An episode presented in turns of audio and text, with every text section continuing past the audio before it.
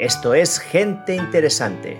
Soy Oriol Roda y hoy entrevisto a Marcos Ladreda, un biohacker y emprendedor que ha creado el primer reloj biológico basado en proteínas. Vale, he metido en esta primera frase varias palabras que te sonarán a chino. Te cuento. Marcos ha dedicado su vida a desarrollar métodos de diagnóstico para evitar que la gente se muera. Poco ambicioso el chaval. En su primera empresa, Pocket Diagnostics, él y su hermano desarrollaron una prueba que diferencia rápidamente diferentes tipos de ictus y permite una intervención precoz. Pero Marcos no se conformó con este éxito y ahora está desarrollando una nueva prueba que predice nuestra edad biológica. Y es que es evidente que no todos envejecemos igual, y la OMS estima que nuestros hábitos representan el 60% del riesgo asociado a las enfermedades de la edad. En esta conversación Marcos y yo nos metemos en detalles técnicos sobre cómo envejecemos y la importancia de los relojes biológicos como biomarcadores. Marcos también nos cuenta qué estrategias sigue él para alargar su vida y te avanzo que algunas de ellas me sorprendieron hasta mí que soy un friki del tema. Ya notarás que en esta entrevista nos lo pasamos genial y es que estamos tratando el tema central de este podcast, cómo vivir más y mejor. Y sin más dilación, te dejo con Marcos Ladreda, los relojes biológicos y estrategias para alargar la vida. Marcos, qué bien tenerte aquí por fin, porque ¿cuántas veces hemos intentado hacer esta entrevista? Creo que esta es el tercero o el cuarto intento, ¿verdad? Cierto, cierto. Cuando intentamos la última fue que iba a subir yo a verte a Barcelona, desde Valencia. Exacto. Sí, pero esa semana se me lió, tuve un problema y no, no pude. Y, bueno, la verdad es que tenía muchas ganas de hablar contigo porque, bueno, nos conocemos ahora y yo te conocí hace unos nueve meses, creo, con un proyecto que es el que nos vas a hablar hoy, que para mí es súper interesante porque vamos a hablar de envejecimiento y vamos a hablar de relojes biológicos, ¿no? Así que, bueno, me gustaría que empezáramos la conversación, como siempre hago en este podcast, pues que nos cuentes un poco quién eres tú. Y me gustaría que empezaras contándonos cómo empezaste con tu primera empresa, porque creo que tienes una historia muy interesante de cómo surgió el, bueno, la primera empresa que creaste. Efectivamente, el tema de envejecimiento, la verdad que, que es algo que a muchos nos fascina, a mí personalmente me encanta. Y sí que, bueno, tengo alguna que otra anécdota de los comienzos, ¿no?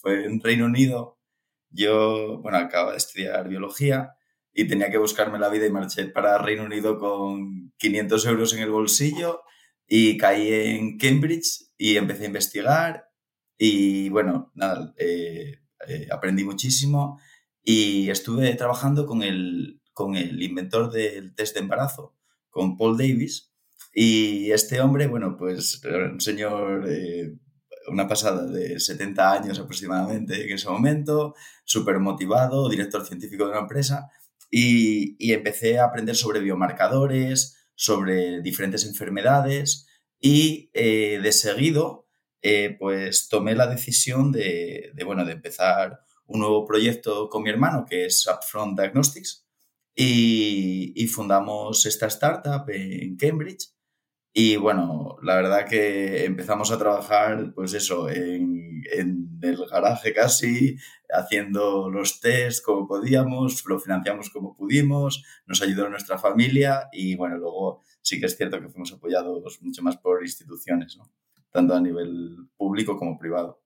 Y nada, la verdad que fue una experiencia fascinante. Y, esa primera empresa, de hecho, es, bueno, ha sido de mucho éxito. No, no sé cómo está actualmente, pero la última vez que hablé contigo, pues estabais a punto de cerrar contactos gigantescos y unas valuaciones increíbles, ¿no? Efectivamente, ahora mismo Upfront Diagnostics eh, está manufacturando un test de diagnóstico de ictus que, bueno, ahora mismo se está preparando un piloto en Newcastle, en Reino Unido, para implementar en las ambulancias del país, ¿no? Y la verdad que es impresionante ver cómo un trabajo que tú has hecho eh, puede servir para salvar muchas vidas de muchos pacientes. Y bueno, eso al final a nivel personal es, es un éxito, ¿no? Pero bueno, es un trabajo largo y sigue en proceso. Y luego en un momento determinado decidiste hacer una cosa distinta y pasarte al, envejecimiento. ¿Cómo fue? ¿Por ¿Qué te llevó a este cambio? Efectivamente, yo creo el, el envejecimiento eh, siempre fue algo que me pareció muy interesante y sobre todo la prevención de enfermedades, ¿no? Porque yo siempre trabajé en diagnóstico de enfermedades agudas. Es decir, cuando ya, te, ya tienes la enfermedad, puedes observar una exacerbación o un, ictus en fase aguda en el que ya te tienen que llevar al hospital. Pero, pero intentar prevenir las enfermedades, yo siempre tuve un estilo de vida personalmente eh, muy deportista, eh, cuidando mucho la nutrición eh, y, me pareció muy importante entender cómo funciona nuestro cuerpo antes de la enfermedad. Y fue un poco eso lo que me llevó a empezar este proyecto. Entonces, con uno de los compañeros fundadores, eh, pues empezamos a hablar y empezamos a, idear, pues queríamos hacer algo relacionado con algo para medir el envejecimiento y, y poder cuantificarlo, ¿no? Y empezamos eh, pensando sobre la inflamación, ¿no? La inflamación nos parece un factor muy importante, fácil de medir y que podría ser eh, algo interesante. Y bueno, mm, hasta ahí de momento. ¿Y, qué pasó? como de, inflamación a envejecimiento, ¿cómo hiciste el salto? ¿Qué, pasó? Claro, porque la inflamación sí que es una de las señas de identidad del envejecimiento, que un poco por poner contexto sobre este tema, eh, las señas de identidad del envejecimiento es una de las publicaciones científicas más importantes sobre, sobre este campo. Eh, está cuantificada como la séptima. En, la publicó Carlos López Otín y otros compañeros en 2013 y definió las nueve, los nueve factores que más influyen en el propio envejecimiento. Pues estos son eh, el sistema inmune, la inflamación, el acortamiento de los telómeros, un conjunto de ellos.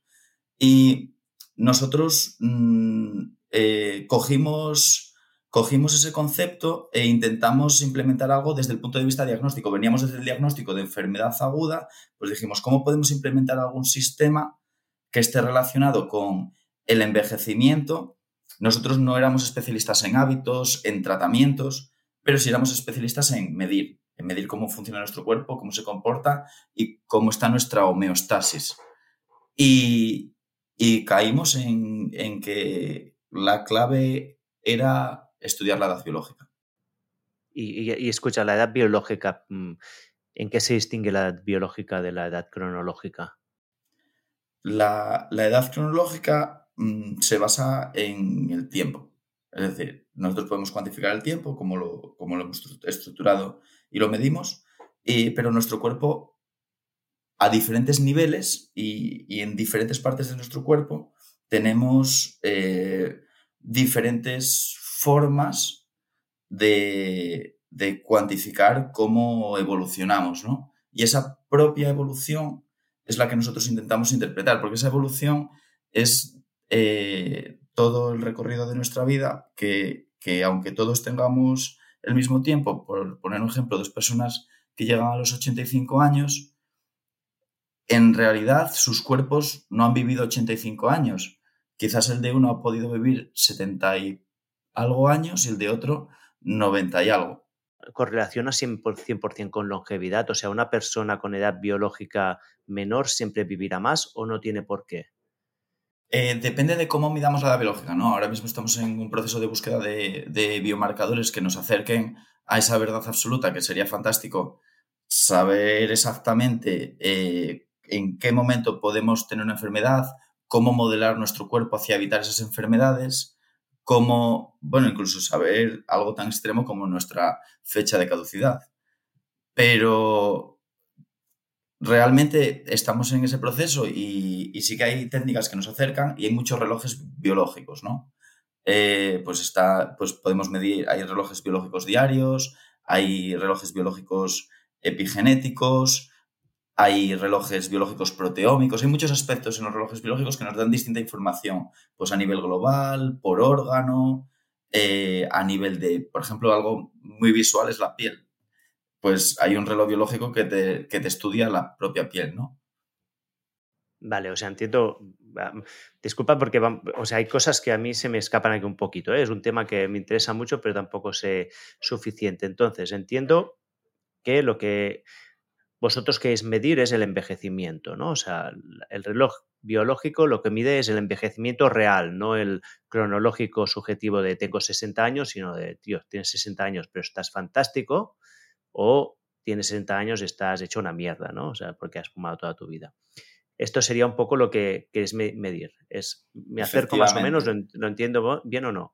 Sí, efectivamente. En nuestro caso, en, en Eterna, lo que, lo que hicimos fue coger la información de los relojes biológicos que más se acercaban a medir el riesgo de mortalidad y de morbilidad, porque vamos, eh, yo creo que es importante dar un paso atrás aquí y, explicar un poco sobre, sobre envejecimiento, ¿no? Para poner en contexto los propios relojes biológicos.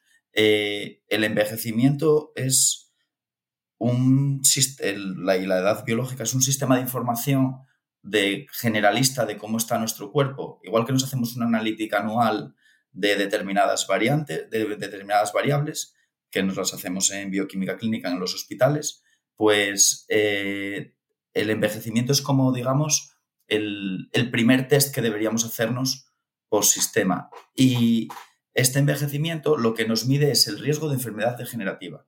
Porque hace, hace 100 años aproximadamente, eh, realmente moríamos en una edad mucho más temprana, pero descubrimos los antibióticos, descubrimos eh, herramientas que nos han hecho alargar la vida y empezar a tener otras enfermedades. ¿no? El envejecimiento antes no nos mataba, nos mataban eh, pues otros organismos, pero las enfermedades infecciosas, ¿no? Básicamente. efectivamente. Y, en este momento lo que estamos viendo es que eh, la esperanza de vida de la sociedad está aumentando cada vez más, pero seguimos viviendo nuestros últimos años con morbilidad, o sea, con, enfermedad. Y es, eso, eso es lo, lo interesante, que estas enfermedades son las que estamos viviendo día a día y que tenemos gente casi todos cercana que están sufriendo las que son los cánceres,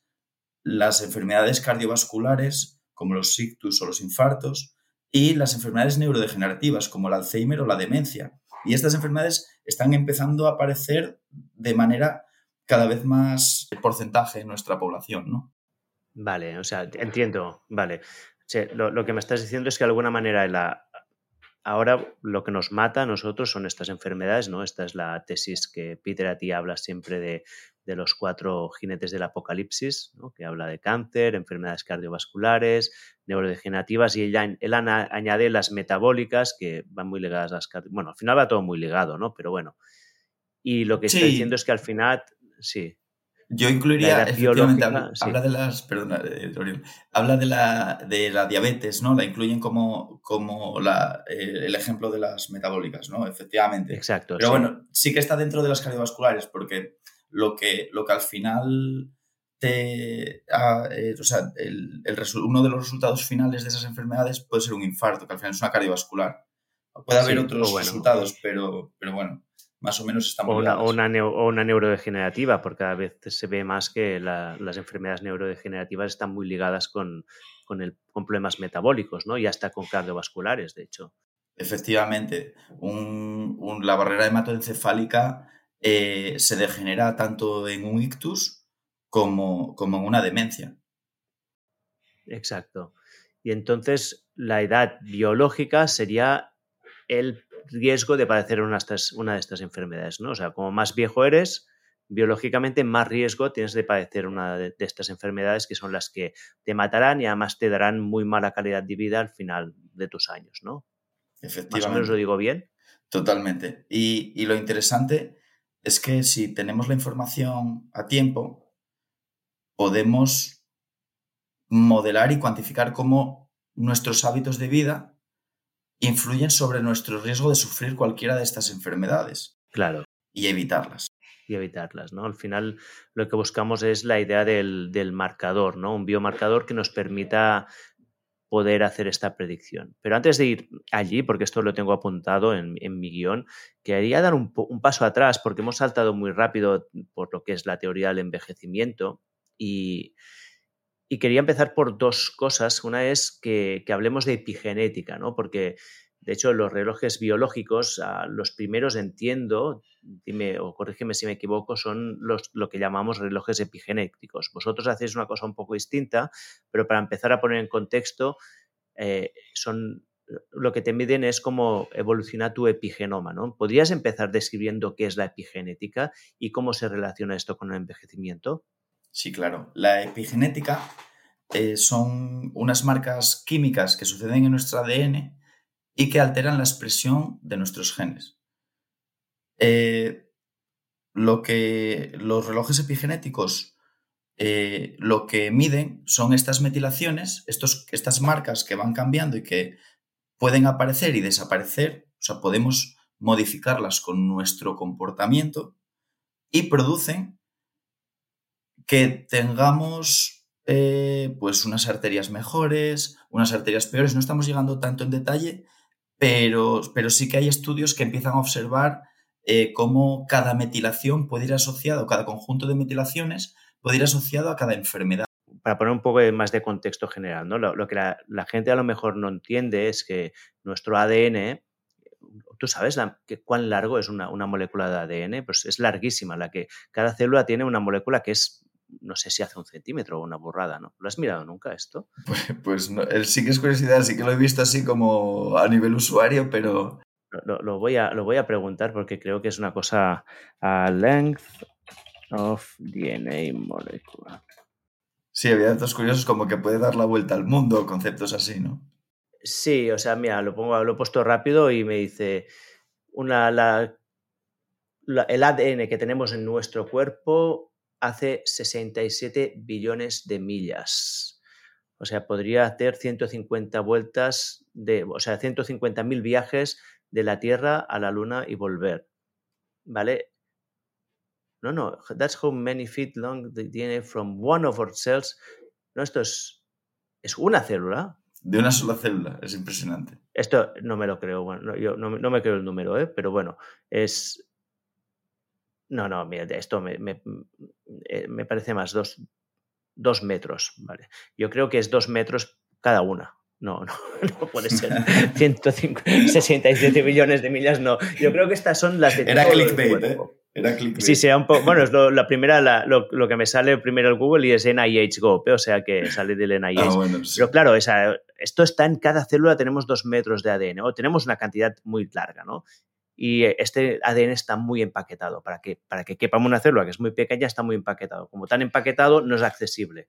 Entonces, para que el ADN pueda ser accesible para luego pues a producir una, o sea, ser codificado, decodificado, se tiene que desempaquetar. Entonces, estas metilaciones lo que marcan es qué regiones del ADN se, se desempaquetan, ¿no? Y de hecho, esto ah, es lo que nos permite entender por qué con el mismo ADN tenemos tantas células distintas en nuestro cuerpo, porque una, tenemos una neurona y tenemos una célula de hígado, una célula de ojo que no tienen nada que ver una con otra, ¿no? Y es porque se, empaquetan diferentes partes, ¿no?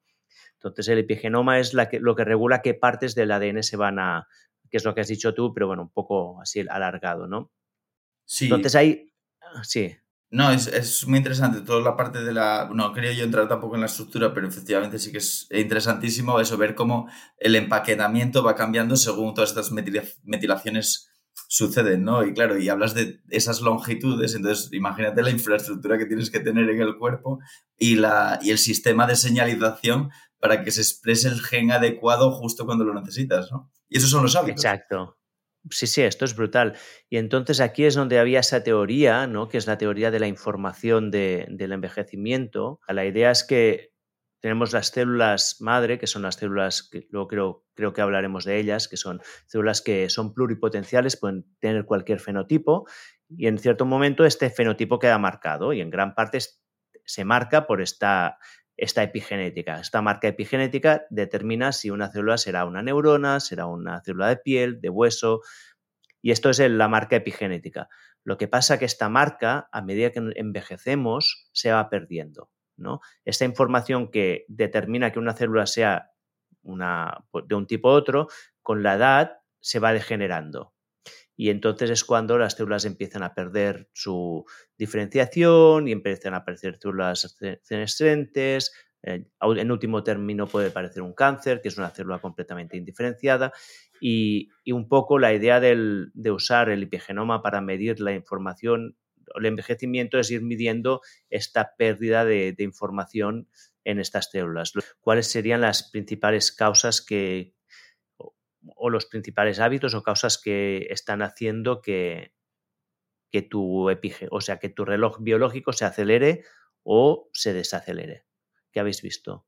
Efectivamente, empezando un poco por la parte de epigenética, eh, creo que lo comenté muy ligeramente al principio, que el epigenoma estudia las señas, esas señas de identidad del envejecimiento, ¿no? Pero es que hay otras metilaciones que sí que están relacionadas con cada, con cada enfermedad y se puede hacer un desglose absoluto de qué enfermedades están relacionadas con qué metilaciones.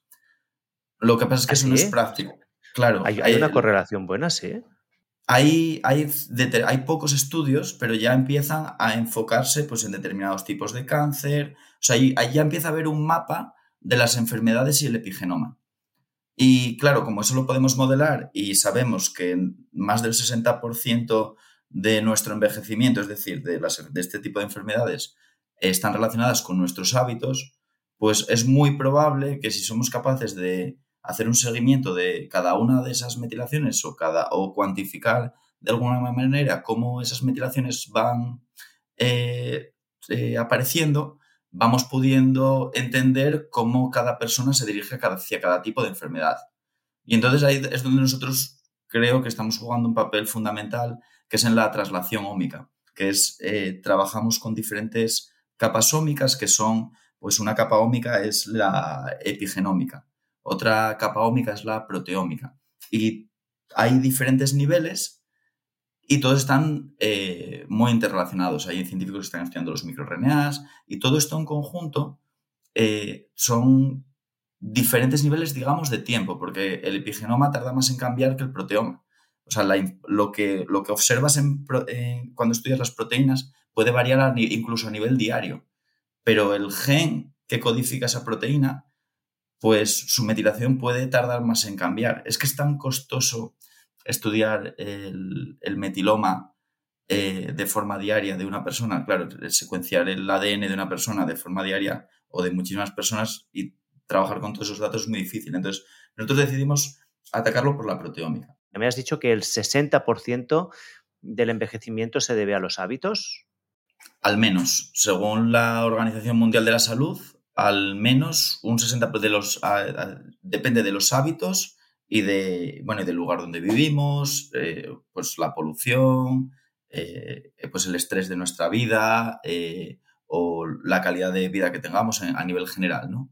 Todo, todos estos factores influyen. Y, el genoma, o sea, lo que, lo que nos codifica, lo que nuestra base es una cuantía, una cantidad muy pequeña, muy relevante, porque ya es una información muy clara, porque si tú tienes una tendencia hacia un tipo de cáncer por algún tipo de mutación, por ejemplo, eh, eh, lo tienes, eh, pero supone menos de un 30% menos del 30%. Esto es muy importante. O sea, hay un 60% al menos de acciones que nosotros podemos tomar para retrasar eh, la, aparición de estas enfermedades de, la edad, ¿no? Entonces, volviendo a la pregunta que te iba a hacer, que es, mm, claro, la gente que lo mira mediante metilaciones o mediante la epigenética, ¿Cuánto puede costar un test de estos epigenéticos? Claro, un test de lo que te estoy hablando, de que mides todas las bases, que haces un análisis completo, eso podría costar miles de euros, incluso ya de manera industrializada. Miles de euros. Claro. Claro, porque es el proceso de secuenciación, es el proceso de análisis del dato. Te hablo de manera industrializada, de no a nivel de investigación, a nivel de investigación cuesta pues cuatro veces lo que costaría de manera industrializada en hacer los estudios, porque claro, tienes que trabajar con muchos bioinformáticos, eh, hay, las bases de datos son enormes de cada persona, de cada persona piensa que por cada muestra recibimos más de un millón de variables por día, por muestra. O sea, me refiero a una muestra que lleves una muestra de sangre, una muestra de orina, el seguimiento con un wearable al mismo tiempo, que te da pues, pues tu pulso en tiempo real o, bueno, te da, tienes muchísima información y además que toda esta información lleva diferentes tiempos cronológicos en este, en este momento, me refiero. Y, y tienes diferentes tipos de datos, pues que algunos son cualitativos, otros son eh, cuantitativos y entonces tienes, toda, tienes que interrelacionar todas esas variables y conectarlas con todas las enfermedades, que es un poco el, trabajo que nosotros estamos haciendo eh, por detrás, ¿no? De, sí que ahora medimos la edad biológica, pero lo importante en prevención es realmente entender de forma personalizada cómo llegas a todos estos, a estos, conceptos. Y esto, en mi opinión, después de haber investigado mucho y de haberme sentado a estudiar, a leerme montones de publicaciones científicas para descubrir moléculas, que así lo hicimos para descubrir moléculas para el diagnóstico de ictus o para fibrosis quística, pues en este caso estamos trabajando con, millones de datos. Y, los, pero entiendo que habrá textos, test comerciales que no, que, no podrán costar miles de euros, ¿no? Efectivamente.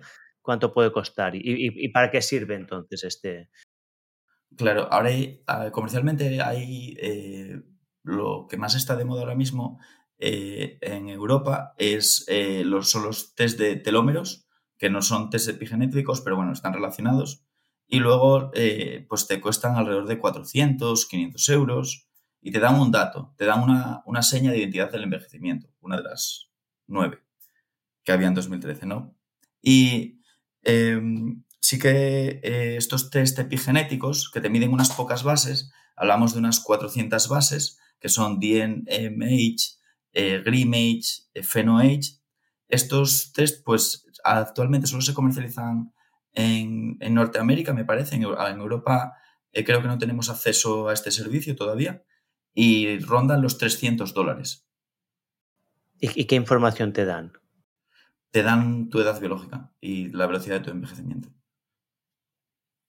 Bueno, pero para tenerla, bueno, comparada con una corte, ¿no? Pero entiendo que esto solo tiene sentido si, empiezas a tomarlos de forma continua en el tiempo, ¿no? Para que veas cambios, ¿no? Porque si te tomas una sola medida un día y te dicen, pues yo qué sé, yo tengo 46 años cronológicos y me dicen, tienes 44.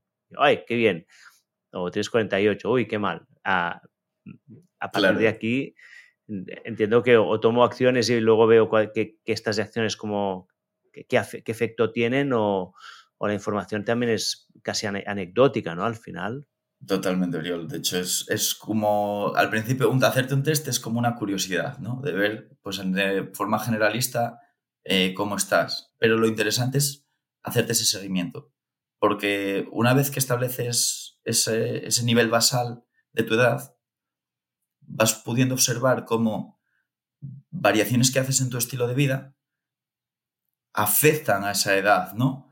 Que tú puedas mantener tu edad biológica en el tiempo significa que no estás envejeciendo o que estás envejeciendo de una manera positiva y que tus años de calidad, es decir, sin enfermedad, van a aumentar.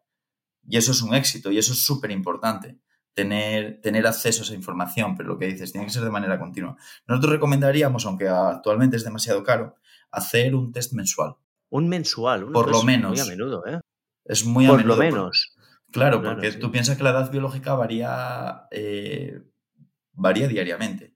Tus comportamientos diarios son cuantificables. Cuanto más nivel de detalle tengas sobre, por ejemplo, ¿eh? vamos a, eh, poner ejemplos. Por ejemplo, llevas eh, de lunes a viernes entrenando de una manera súper estructurada, una alimentación que tú notas que te sienta bien, que, que, lo que tú sientas suele ser muy importante ¿no? en esto, que pues que tienes, pues que igual has estado haciendo yoga de noche y estás teniendo una calidad del sueño excelente, pero llega el fin de semana y aparecen una serie de compromisos, eh, te has acostado tarde, te tuviste que levantar temprano, se te acumulan tareas de, fuera del trabajo, pues pueden ser familiares o pueden ser de amistades o diferentes aspectos y, de repente tu edad biológica ha bajado.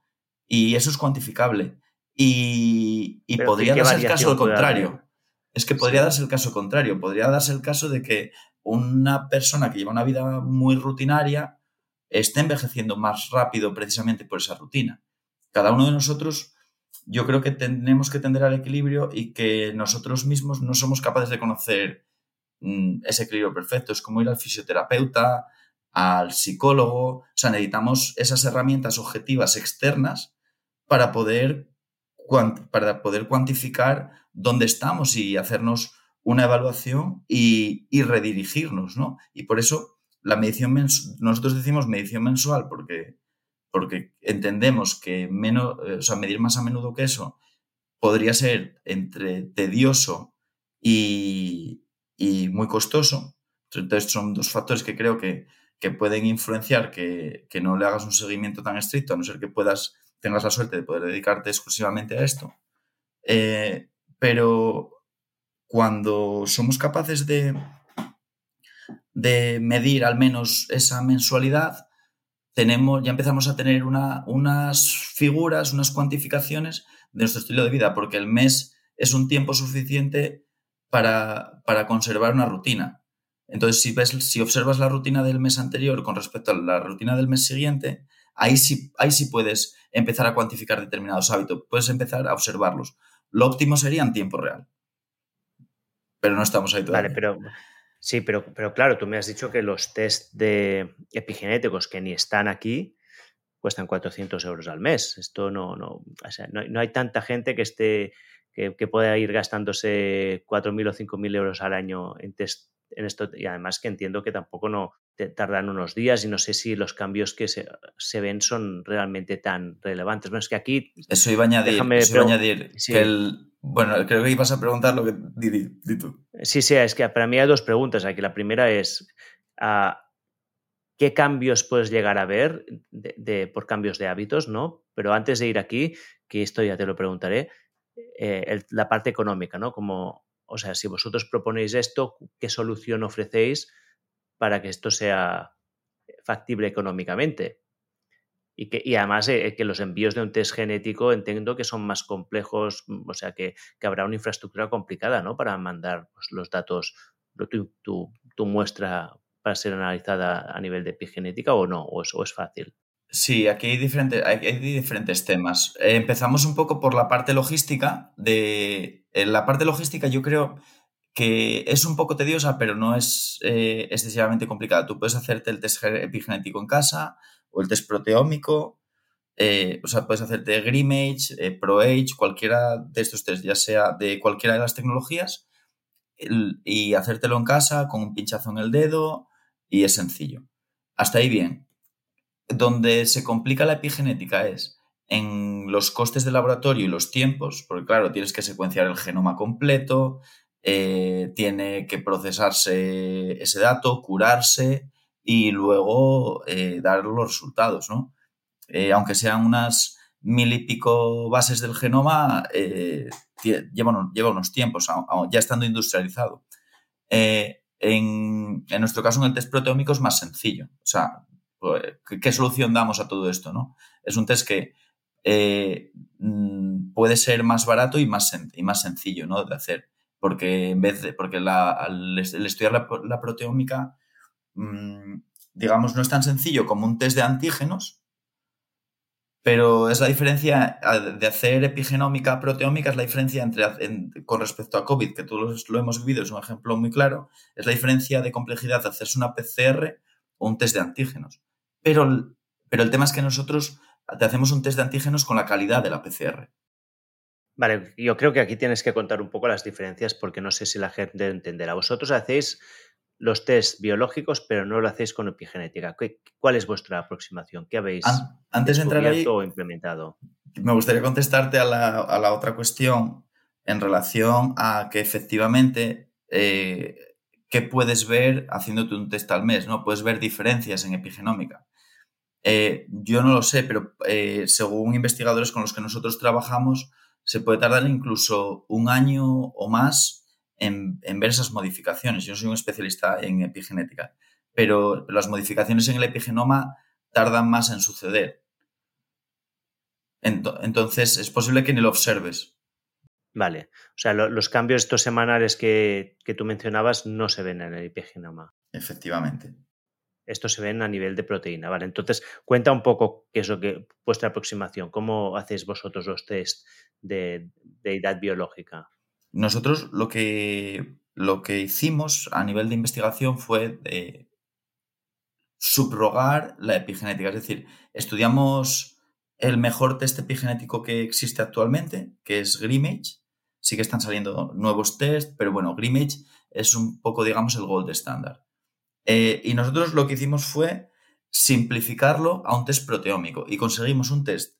O sea, si Grimage es la. Vamos a seguir con la analogía. Si Grimage es la PCR y nuestro test es el test de antígenos, nuestro test de antígenos tiene una precisión del 99% con Grimage. Es decir, ProH emula Grimage con un 99% de precisión y además te da esa variación diaria. Vale.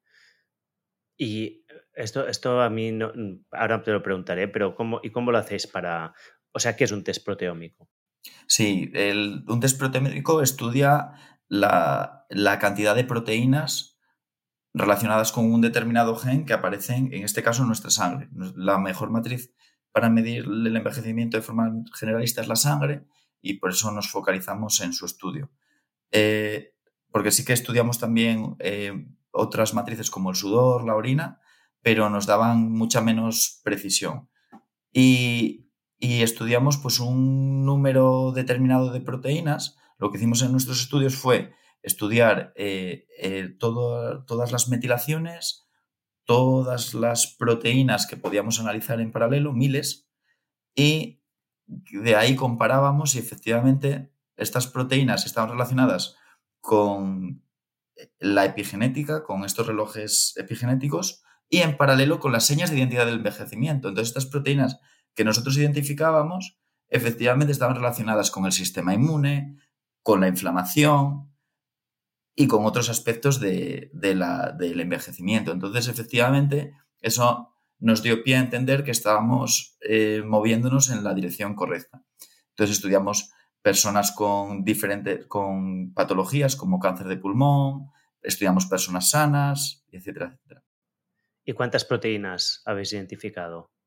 Nosotros hemos identificado alrededor de 30 proteínas de interés, pero hemos acotado muchísimo más eh, para hacer un, porque claro, estamos hablando de reducción de, de coste para el usuario para poder hacerse un seguimiento. Entonces, conseguimos un ratio en el que podamos sacar un test que sea eh, que tenga una relación calidad-coste eh, óptima para el usuario y que pueda hacerse más mediciones, porque nuestro objetivo es que tú te puedas hacer más mediciones. Lo óptimo sería medirte pues esas 30 proteínas, pero quizás con 5, 8 proteínas podemos darte una respuesta muy similar y, nos hemos focalizado ahí. ¿Y, estas proteínas cuáles son o, qué, o, dónde, o en qué están implicadas? Sí, efectivamente, pues eh, están relacionadas con, procesos inflamatorios determinados, eh, algunas están relacionadas con enfermedades pulmonares, que otras mismas están relacionadas con enfermedades, otras enfermedades cardiovasculares. Hay, hay, una, hay una interrelación de todas estas proteínas, ¿no? de la cascada inflamatoria, eh, luego proteínas relacionadas con el sistema inmune, el sistema del complemento. Hay mm, como viene, provienen de diferentes ámbitos. Y luego de la, también están relacionadas con la propia homeostasis de, nuestro cuerpo, ¿no? Del, del, equilibrio. Nuestro cuerpo tiene que estar en equilibrio y nuestro sistema circulatorio a nivel de homeostasis es, digamos, la matriz más equilibrada. Porque, por ejemplo, si estudias la orina, son los desechos de esa sangre. Entonces, esa información sí que se relaciona, pero viene un poco distorsionada y, te vienen picos grandes de alguna proteína. Entonces, la sangre es eh, esa matriz y, sí que estudiamos esas proteínas en la sangre porque, aunque varíen, no varían tanto como para, crear una distorsión en la información. Vale, entonces entiendo que vosotros lo que habéis es simplificado muchísimo el proceso de, análisis, ¿no? O sea, que el test sea muy, mucho más sencillo. Ah, podemos, ¿me puedes dar más o menos una indicación de cuánto más sencillo, barato, fácil es esto respecto al gold standard que me has dicho del test epigenético? Efectivamente, nuestro test a nivel de logística es muy sencillo porque se envía a casa, las instrucciones son muy sencillas de usar. Eh, bueno, de hecho, eh, usamos una tecnología de recolección que está muy establecida, que no deja de ser algo tan sencillo como una tira de papel. Un, como un filtro, como una especie, es, obviamente es especializado, se llama Dry Blood Spot, pero para que el oyente lo entienda bien es como un papel secante y tú te pegas un pequeño pinchazo como el de la diabetes y eh, pones la gota de sangre en el papel y eso se seca y se envía por correo, lo cual es súper sencillo. Y a nivel de laboratorio, hacer lo, lo, mismo que la PCR, hacer una PCR es mucho más complicado que hacer un test de antígenos. Pues tanto el test epigenético como nuestro test proteómico son más complejos que una PCR y un test de antígenos, pero simplifica nuestra labor muchísimo y permite que tengas el resultado en, una semana si, la logística funciona correctamente. Sí que hay una cosa que no, no, no me muy clara, ¿no? O sea, tú me has comentado que vuestro test, eh, por un lado, es capaz de ver variaciones semanales, o sea, que varía respecto, semana a semana respecto a cómo te comportas, me has dicho que además correlaciona muy bien con el test epigenético, pero el test epigenético no varía, no varía eh, de esta manera. Entonces, esto no, me ha quedado claro. ¿Cómo, o sea, ¿cómo explicas estas variaciones y, cómo esto correlaciona con el test epigenético que dices que puede tardar años en ver variaciones? Totalmente, porque estas proteínas no son más que em, el, el producto de la expresión de esos genes. Entonces, según se expresen los genes de una manera o de otra, aparecen unas proteínas u otras. Y, la epigenética influye en eso. Por ejemplo, tú cuando te bañas en el... Eh, bueno, yo vivo en Asturias, entonces en el Atlántico si el agua está muy fría. Entonces, si entras a surfear en invierno habitualmente, te expones al agua fría y empiezas a producir un tipo de proteínas determinado cuando te bañas. Cuando te bañas el primer día tienes una sensación de frío extremo, si no estás habituado. Pero cuando a lo largo que, del tiempo empiezas a, tener menos sensación de frío. Y, ese hábito producirá pues, pues un cambio epigenético. Pero en el corto plazo lo que produce es una mayor expresión proteica, por ejemplo. Entonces, nosotros observamos ese, digamos, ese corto plazo, ¿no?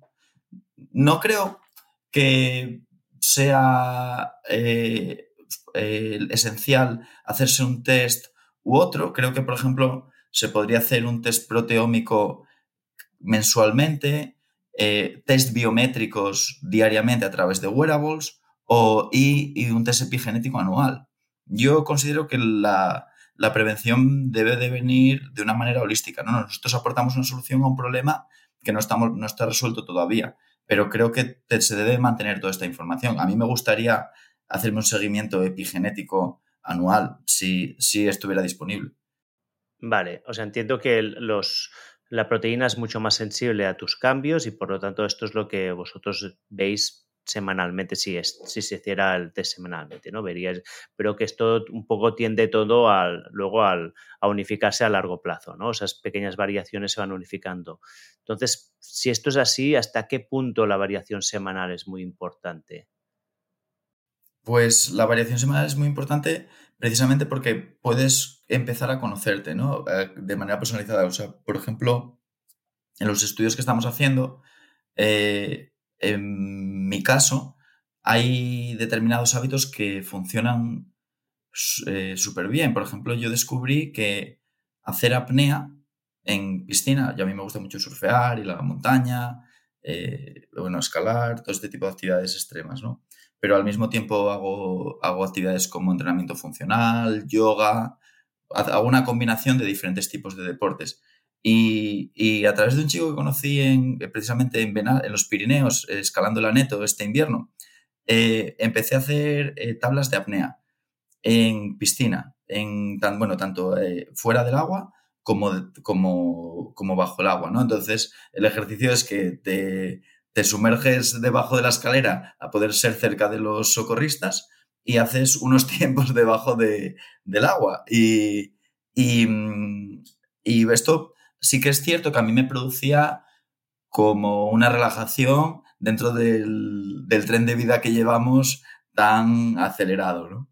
Y, yo, yo, tenía una buena sensación cuando, cuando, lo hacía, pero realmente cuando empecé a ver mis datos, que esto fue lo fundamental, el factor que más influenciaba, porque nosotros observamos, hacemos los análisis y luego vamos viendo los hábitos que han sucedido en, en esas ventanas de tiempo entre cada análisis.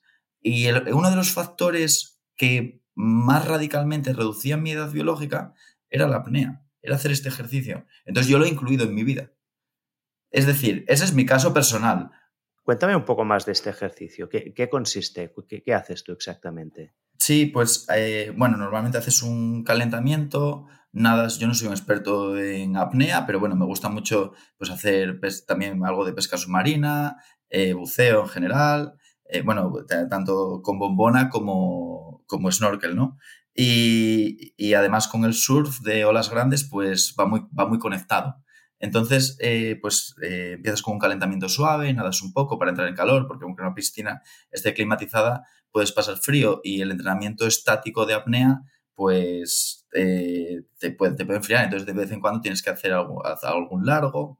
Y lo que haces es eh, unas tablas de tiempos que normalmente suelen durar entre 10 y 15 minutos para ser capaz de aumentar tu, la concentración de oxígeno en sangre y reducir la de CO2. Y, eh, y, aprendí que hay diferentes tipos de ejercicios para, para cada una de ellas. Entonces, por ejemplo, en unas vas reduciendo los tiempos de descanso y en otras vas aumentando los tiempos, vas manteniendo los tiempos de descanso y vas, y vas eh, perdón, me equivoqué. Vas, eh, mantienes los tiempos de descanso y aumentas los, tiempos que los tiempos que estás bajo el agua. Hay muchísimos tipos de tablas, ¿no? Pero bueno, yo hago como unas básicas. Y, ¿Cómo, es tu tabla básica? Pues una tabla básica, pues empiezas eh, debajo del agua, eh, por ejemplo, un minuto. Primero haces, bueno, respiras durante un minuto, bajas durante un minuto y vas aumentando el tiempo que estás debajo del agua hasta dos minutos y medio. Entonces, por ejemplo, y aumentas 15 segundos cada vez. Entonces, por ejemplo, eh, ¿cómo empezaría la secuencia? Empiezas respirando un minuto fuera del agua, bajas un minuto, y entonces, pues, normalmente eh, para evitarla eh, flotar, pues te agarras a la escalera, lo que sea, y te quedas allí tranquilamente, respirando profundamente, intentas cerrar los ojos, subes, descansas otro minuto, y bajas un minuto y 15 segundos. Y así sucesivamente hasta los dos minutos y medio. Por ejemplo, ese es un, es un ejemplo. Obviamente hay gente más avanzada que, las hace muchísimo más largas. Y otro tipo de tabla sería siempre bajar eh, un minuto o un minuto y medio y reduciendo el tiempo de descanso. Pues igual al principio descansas dos minutos y acabas descansando 30 segundos. Y, escucha, ¿y los, cuando estás afuera, estás hiperventilas o no? ¿O haces respiraciones normales? Mm, bueno, hay que intentar ir un poco eh, equilibrado, ¿no? Son respiraciones normales, intentas hacer siempre respiraciones profundas, trabajar con el estómago, que bueno, esto ya es técnica específica, y, y, la, y a veces sí que sales eh, hiperventilando, ¿no? Pero pues sales a buscar esa bocanada y no sueltas el aire hasta que estás eh, fuera, que eso es súper importante. Eh, pero, pero en una o dos respiraciones ya consigues o intentas bajar ese ritmo. Pasa mucho también en escalada deportiva, que esa misma sensación cuando estás haciendo una vía de resistencia anaeróbica, es decir, una vía que tiene una secuencia de movimientos, por ejemplo, de, eh, relativamente duros que no puedes soltar un brazo para reposar, y casi lo haces en apnea, o sea, lo haces casi apenas, apenas tienes energía para respirar, tienes que ir muy concentrado para estar haciendo el movimiento bien y respirando. Y cuando sales de esa secuencia y te agarra, y coges un buen agarre, empiezas a hiperventilar. Pero si estás colgado de un desplome, tienes que bajar pulsaciones. Y para bajar pulsaciones, tienes que reducir, o sea, tienes que, que, alargar esas respiraciones. Aunque no, no estés reposando del todo, pero sí que estás eh, manteniendo energía para, para, lo siguiente, ¿no? Pues un poco de esa manera. Vale, ¿y qué, cómo, es, cómo afecta esto a la biológica? ¿Qué, impacto tiene la, este trabajo de... En, mi caso incluso duplica otro tipo de ejercicios, como yo hago también baños de contraste semanalmente, con eh, en, baños de agua fría en contraste con sauna y, hago, hago, determinados deportes anaeróbicos, eh, aeróbicos, todo tipo. Y, el, y lo que más ha conseguido mm, reducir eh, esa, esa velocidad del envejecimiento ha sido, ha sido esto. No sé decir por qué, simplemente tenemos el dato de que, de que efectivamente reduce, pues te reduce efectivamente a niveles, si lo desglosas, te reduce la inflamación, te mejora el rendimiento del sistema inmune, afecta a muchos aspectos, ¿no? ¿Y no tenemos suficientes datos. No, no te sabría decir, porque es algo que, claro, que estamos empezando a explorar, es nuevo, están apareciendo estas cuestiones, ¿no? Nosotros empezamos sabiendo que queremos medir la edad biológica, nosotros a nivel tecnológico tenemos, a nivel, en Eterna, eh, tenemos capacidad para descubrir biomarcadores para cualquier tipo de enfermedad. O sea, eh, hemos estudiado la edad biológica, pero podríamos estudiar el cáncer de pulmón perfectamente. Eh, pero no, no conocemos los mecanismos por debajo. Sí que en paralelo nosotros estamos creando una base de datos para, para poder efectivamente ir creando ese mapa de las enfermedades en el futuro y creo que hay muchos investigadores que están trabajando en, este ámbito y tanto, tanto para diagnóstico como para desarrollo de fármacos. Y, esto nos va a dar muchísima información, pero necesitamos recolectar datos a nivel de comunidad. Es súper importante. Pero no conocemos los mecanismos interiores. Creo que esa información vendrá después.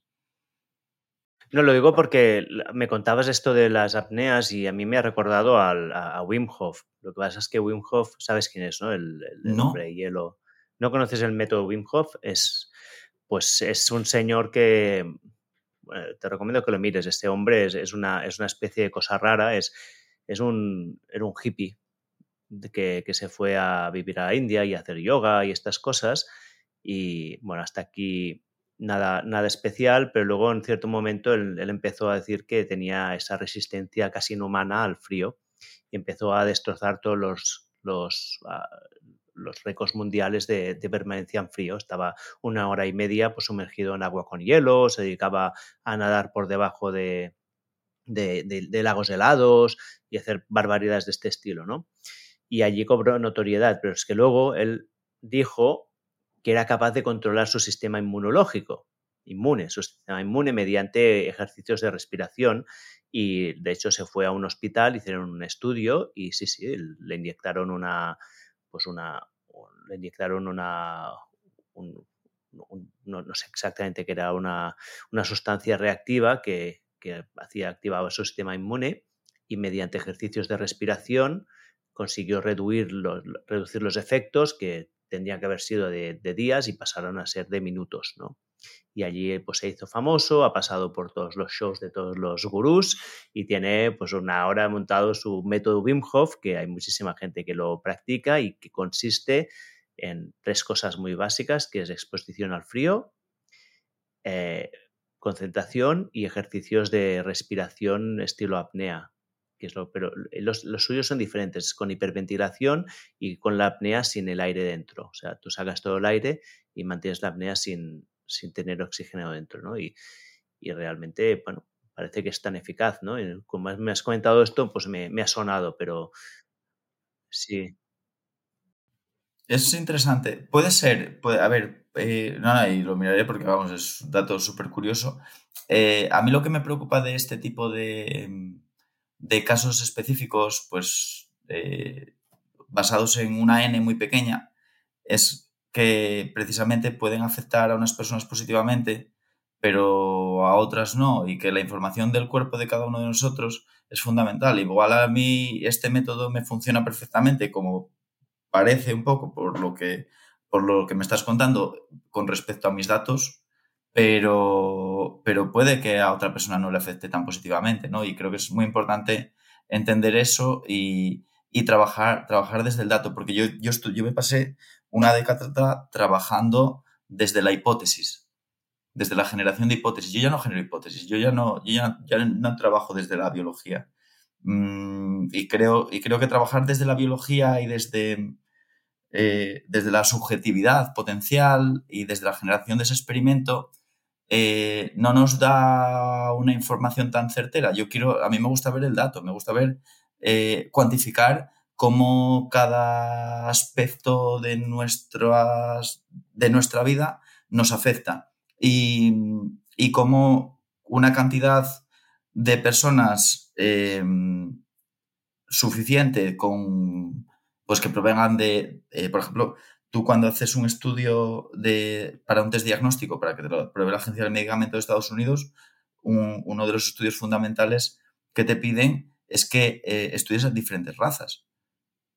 Porque a las diferentes razas les afecta de manera distinta ese diagnóstico, no, no expresamos todo de la misma manera. Entonces tenemos que tener ese dato, ¿no? Y, basarnos, basarnos en el dato. y, lo más que podamos personalizar la medicina tanto a nivel agudo como a nivel de prevención, mejor. Pero sí que estos casos pueden ser, estos casos como este método, puede, pueden ser desencadenantes de, esa calidad de información, ¿no? Son como, son, digamos, pioneros en cuanto a prevención de enfermedades y efectivamente, muy probablemente el método, por lo que dices, y el Wim Hof, el Wim Hof hasta cierto punto sea Em, sea positivo, pero, pero yo no me atrevo a, decirlo eh, con certeza. A mí me gustaría ver que cada persona lo pueda ver cómo, cómo les afecta a ellos, cómo le afecta a cada uno. ¿Y, qué otros hábitos habéis visto en vuestros estudios preliminares, entiendo, eh? y aún con una N muy baja, pues que has testado tú o la gente de tu alrededor, que tienen un impacto sobre la biológica? Hemos estudiado, pues ahora mismo, casi 200 personas eh, que efectivamente es una N bajísima. Y mm, hemos encontrado, bueno, hábitos muy generalistas que ya todos conocemos, como el tabaquismo, el alcoholismo, eh, pues una nutrición muy basada en cereales eh, y con, con, poca verdura o mucha carne roja.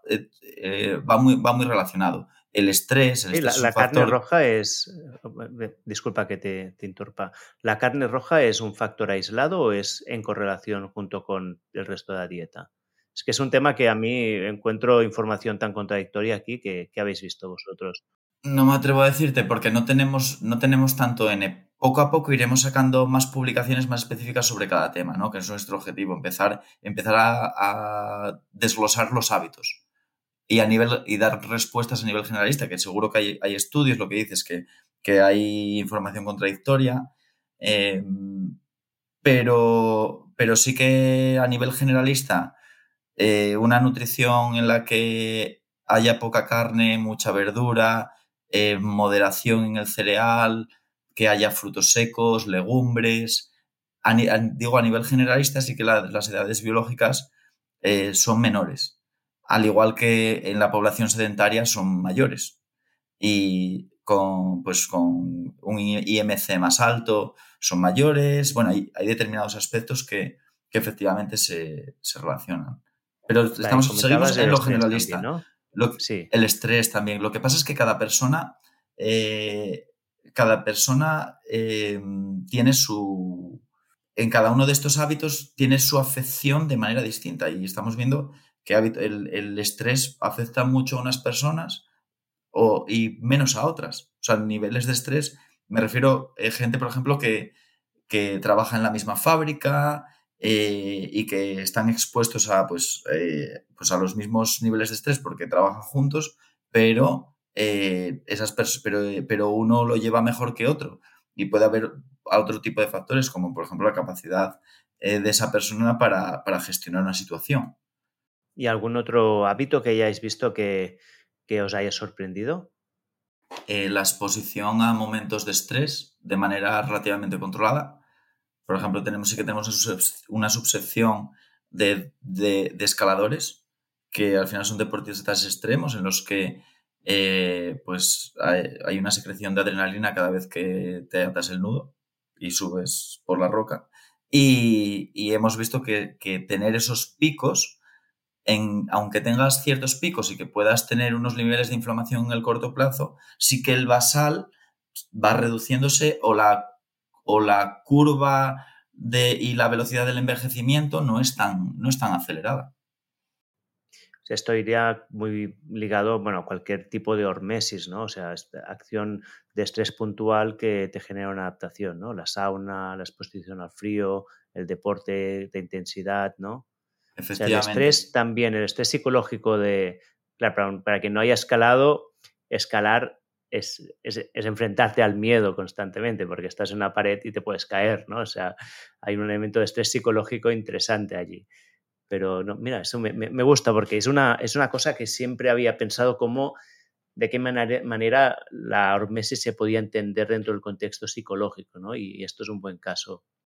Porque claro, los dos, tú también, Oriol, como escalador lo has experimentado, ¿no? Esto, sabemos lo que es un poco a nivel personal. Sí, te cuento una anécdota que yo por lo que sé, tú eres muy buen escalador. ¿eh? Yo soy un escalador mediocre, pero igual eh, me gusta muchísimo. Pero otro día, hace un mes, me fui con un amigo a, una ruta y teníamos que hacer una vía, pero al final, por razones varias, decidimos cambiar a otra y me encontré una que se llama The Wall, que es en, está en Montserrat donde los seguros estaban a 7, 10 metros uno de otros. y además empecé, eh, como estaban tan lejos, no los veía y llegué a saltarme algunos. O sea, hice un largo, al final creo que hice 14 metros sin poner ni un seguro. O sea, esto quiere decir que si me hubiera caído, habría caído 20, 30 metros fácilmente. Por lo menos, sí, sí por lo menos, más, el, más la más el elástico. O sea, exacto, o sea que esto es el estrés psicológico. Yo estaba subiendo allí en plan, no me puedo... Era, la vía era fácil, ¿eh? el grado era fácil, pero igual, había muchos metros de exposición. O sea, hay un factor allí que es de estrés psicológico, que no es un estrés físico, ya no, es, es puramente psicológico del miedo a la caída, ¿no? Totalmente. Cuando llegas al coche, respiras profundo sí. Cuando llega a la reunión, el, que iba detrás de mí me dijo, pero ¿por qué te saltas los... Ya, ya, están suficientemente lejos, ¿por qué te saltas los seguros? Yo, es que estaba ya como que tenía que llegar y como no sabía dónde estaban, tiré directo, ¿no? Y bueno. A veces, a veces en la escalada tomas una serie de decisiones que, claro, estás ahí y tienes que tirar con los recursos que tienes y, tienes que tirar. Da unas sensaciones increíbles, claro. Pero, pero bueno, que es, es estrés que que sí que efectivamente influye, ¿no? Y, que lo estamos pudiendo observar, que eso, eso es lo interesante. Claro, no llevarlo al límite de, bueno, poner en riesgo tu vida para poder alargarla, ¿no? Que al final... No, evidentemente no. al otro lado. Pero mira, te muestro una cosa y, que es relevante. Mira, no sé si ves que tengo aquí yo, en esta esquina del estudio. Esto es una sauna individual que me la regalaron ahora por mi, por mi cumpleaños. Anda, qué pasada. Sí, tengo ya mi pequeña sauna en casa. ¿Qué tal el, la sauna? ¿Habéis visto efectos? Sí, en Justamente con estrés. En conjunto con el baño de contraste. Sí. Con, o sea, con el frío, sí, tienen que ir juntos. Sí que la sauna efectivamente te da, te da una dilatación, pero, pero la exposición al frío sí que activa otros genes distintos. Entonces, si van juntos es lo mejor. Y luego, también para la exposición al frío, muchas veces es más sencillo ir desde un punto de calor extremo a nivel, o sea, a nivel psicológico del propio ejercicio, porque yo lo considero un ejercicio, igual que un entrenamiento de escalada. Eh, pasar del calor extremo al frío extremo es más sencillo que pasar de una temperatura ambiente a un frío extremo. Entonces, es verdad, esto sí. Entonces, a nivel de, si, si alguien lo va a practicar, pues pues es más agradable, ¿no? Pues salir de la sauna con calor y meterte en el frío, que, estar tranquilamente a una temperatura ambiente y meterte al frío. ¿Y el frío, cuán frío tiene que ser? ¿Lo habéis controlado? O sea, ¿tiene pues que ser agua con hielo o, una ducha de agua fría suficiente? Cuatro grados. Eh, cuatro, grados en inmersión, sí. Hasta agua, con hielo. Y sin meter la cabeza es muy importante porque, bueno, puede. Eh, eh, sí, obviamente, esto no hay que hacerlo si se tiene alguna patología cardiovascular pero o si se tiene algún conocimiento de algún aspecto de esos, o, incluso cosas que igual alguien no puede darse cuenta, eh, justo antes de fumar un cigarro, eh, desestabilizas eh, tus arterias, entonces es, aumentas el riesgo de, que, de tener un accidente cardiovascular. Esto sirve para fortalecer las arterias, entre otras cosas, pero hay que tener mucho cuidado de, cómo, cómo, lo hagamos, incluso alcoholismo o después de, comer una, un cachopo, que aquí en Asturias se comen unos cuantos. Eh, pues hay, hay, que tener mucho cuidado con ese, con ese tipo de temas, de mezclarlo, ¿no? hay, que, hay que venir pues, con la digestión hecha y con, con unas pautas y, y, no meter la cabeza principalmente. ¿Qué, ¿Qué, protocolo sigues tú de calor-frío? Yo eh, hago eh, primero un poco de calentamiento en, haciendo yoga, ¿vale? Hago unos ejercicios de estiramiento. Bueno, no, eso no sería yoga, sino serían más unos ejercicios para preparar la musculatura. En la propia sauna sí que hago determinados ejercicios de, de elasticidad, porque los primeros ejercicios de estiramiento eran más suaves y luego eh, estoy alrededor de 20 minutos en la sauna, intento que sean eh, exactos, pero bueno, no siempre tiene... Eh, ¿A qué temperatura? ¿La sabes? 85. 85 grados. Lo que pasa es que depende de... Sí, seca en este caso. Pero, pero, también, pero también lo combina, sí, también sauna húmeda no, no, tengo la no tengo la medición de temperatura, pero también, también la uso. Y inmediatamente es decir, si, claro, si tienes el, sitio, eh, pasas rápidamente, en cuestión de 10 segundos, de dentro de la sauna al baño frío. Y en el baño frío eh, hago series de dos series de dos minutos aproximadamente. Ahora estoy intentando aumentar a dos minutos y medio y empecé por un minuto.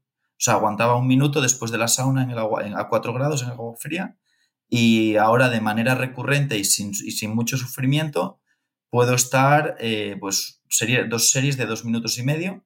Luego paso a, una ducha fría que, rondará pues, un, poco más de temperatura, porque al final no estás sumergido, pues sensación térmica pues Casi parece caliente, ¿no? Casi.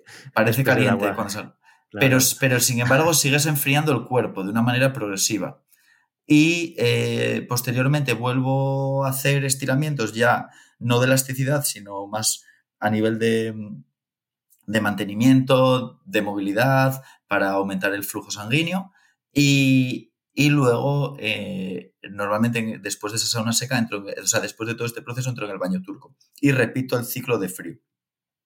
Este entrenamiento, que yo lo considero entrenamiento, lo he intentado hacer alguna vez después de venir de hacer un entrenamiento de escalada indoor y no he podido completarlo. O sea, tiene, es el, es el ejercicio, en mi opinión, es un ejercicio de por sí. Igual que hacer una sesión de gimnasio, igual que hacer una sesión de escalada, eh, hay, en mi opinión habría que aislarlo para poder hacerlo de manera correcta, ¿no? Que es donde consigues tener los tiempos, porque si luego, si consigo, sí, si voy a escalar antes y luego estoy un minuto metido en, en el agua fría solo y no tengo energía para más, pues, pues no estoy completando el ejercicio de manera correcta y quizás no estoy, eh, no estoy activando ciertos genes de la manera que quería. Vale, y una pregunta, cuando dices dos ciclos es, haces 20 minutos de sauna, te metes en el agua fría, dos minutos, sales, vuelves a la sauna o no? Vuelvo al baño turco. ¿Baño turco cuánto rato? Eh, otros 20 minutos. Y luego otra ronda de agua fría. Otra ronda de agua fría. De, pues estás dos minutos aproximadamente, sales dos, tres minutos, vuelves al agua fría y luego te vas a la ducha fría. Vale, o sea, haces dos rondas de agua fría directas, o sea, sauna, agua fría, sales, dos minutos, agua fría otra vez, ducha fría y, y, wow, ¿Cuánto, ¿cuánto rato es esto total? ¿Una hora más o menos? O... Eh, entre el calentamiento y luego la bajada, porque luego te das una ducha de agua caliente, eh, porque claro, tienes que volver al ritmo normal. Es como si haces una sesión de meditación de, a nivel de respiraciones, eh, que, entras en ese estado de como semitrance, de flujo. Eh, para salir tienes que salir progresivamente, pues de aquí tienes que salir igual porque te flojean las piernas, eh, tienes que rehidratarte, entonces hora 45 minutos aproximadamente una sesión. Una hora y 45 minutos. Sí. Hostia, ya que estamos aquí, esta, ¿cuántas veces a la semana lo haces esto? ¿O cuál es tu frecuencia? Depende. O... Mi frecuencia depende de si hay olas. Si hay olas, si hay olas, una vez a la semana. Si, si no hay olas, dos. O sea, prioriza salir a surfear. Sí, porque claro, es limitado, ¿no? Es algo que no está ahí siempre. Entonces, bueno, sí que al final sí que hay que mantener ese estilo de vida, pero bueno, tampoco sin, sin llegar a extremos de que para cuidar la salud no cuidas tu calidad de vida en otros aspectos, ¿no? A mí me gusta mucho ir a hacer el baño de contraste, o sea, me parece una actividad súper agradable, súper relajante, igual que hacer la apnea, o sea, yo los hago porque, porque los disfruto, pero, pero intento que si, bueno, que si hay algo que pueda también hacer en comunidad, que también, mira, es otro aspecto que no me estaba dando cuenta de comentar, estar con amistades, eh, compartir tiempo con otras personas, que bueno, hay eh, el libro de Ikigai mismo lo comenta, que las poblaciones en estas zonas azules, eh, que son muy longevas, uno de los factores fundamentales que tienen es, el estar en comunidad. Pues yo estar en comunidad con mis amigos del surf me, me genera una felicidad. ¿Y si es cuantificable? O sea, ¿puedes ver efecto? ¿Esto lo has podido medir o no? Es que no tenemos suficientes surfistas en nuestros datos, pero es todo esto hay que, claro, todo esto hay que empezar a desglosarlo, ¿no? Es súper interesante, pero cuando queremos, o sea, claro, queremos trabajar en todos estos aspectos a nivel generalista, ¿no? Ir, ir pudiendo observar cómo cada uno de estos factores afecta. Claro, es que al final para mí lo realmente interesante del test que tú propones es que, claro, hasta ahora cualquier intervención que luego se tenga que correlacionar con un aumento de expectativa de vida o disminución de riesgos de enfermedades cardiovasculares, neurodegenerativas, lo que sea, pues necesitas años, sino décadas para verlo, ¿no? Entonces se basan mucho en pues, estudios que se han hecho epidemiológicos donde la gente contestaba test y luego, pues 30 años después, pues se, ven resultados, ¿no? Ahora hay ese estudio que ha salido del Good Life, ¿no? De, de la buena vida que, que salió una, una, actualización, pues eso, ¿no? Y se ve todos estos factores, pero claro, los datos que puedes ver allí son de mala calidad. Es muy distinto tener un biomarcador o un marcador que puede ser este test que vosotros hacéis que mide la edad biológica en ese momento, una intervención que tú puedes validar porque ha pasado esa semana, la puedes cuantificar, que entiendo que ahora me contarás cómo lo podéis hacer, y empezar a ver estas correlaciones, ¿no? Porque aquí sí que hay datos específicos, decir, como dices tú, ¿no? La apnea, para mí, me reduce la, edad biológica. Eh, yo qué sé, otra, la nutrición, a lo mejor no tanto, ¿no? O sí. Claro, puede ser, y el, panel de todos esos aspectos en cada persona va cambiando un poco. Como, por ejemplo, yo qué sé, una tontería, los, los jugadores de fútbol del FIFA que tiene uno tiene más velocidad, otro tiene más control, pues este tipo de aspectos, pues en cada uno de nosotros tendría que estar desglosado y observar lo que más nos afecta positivamente para optimizarlo, porque así quizás podamos dedicarle una, o sea, podemos llegar a lo mismo dedicándole menos energía y nosotros mismos podemos saber hasta dónde queremos llegar en cuanto a esfuerzo para cuidar nuestros cuerpos. Claro, y entonces, ¿cuál es vuestra propuesta? ¿Qué, qué queréis hacer vosotros para poder medir estas, mm, estos hábitos y correlacionarlo con la biológica? ¿Cómo, cómo lo proponéis de hacer? Efectivamente, pues un poco, vamos a hablar un poco de lo que es el, los productos de Eterna, ¿no? Que, que, es un poco lo que estamos desarrollando. Y la verdad que esto no, no ha salido todavía, esto, es, esto que te voy a contar ahora es primicia, y me parece además que sale en un contexto súper interesante porque estamos hablando de hábitos, que es precisamente donde queremos trabajar. Y es que ProAge, que es nuestro test de sangre del dedo que te haces en casa y que te da la edad biológica, es un test de proteínas, ese consideramos que se debe hacer mensualmente.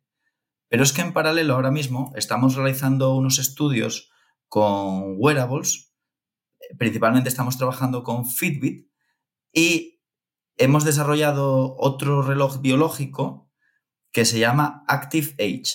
Y Active Age lo que hace es que te da tu edad biológica diaria. Y ahí, aunque tengas menos precisión con la epigenética, porque efectivamente tenemos menos precisión, si con ProAge conseguimos una precisión del 99%, con Active Age conseguimos una del 97%, si tú te haces Pro Age. 97 es muchísimo. Es muy alto. Sigue siendo muy alto, pero no es, no es, tan, no es tan alta. Eh, consideramos que eh, Pro Age es muy preciso, Active Age es menos preciso, pero también es diario, entonces tener muchos datos quizás aumenta la precisión.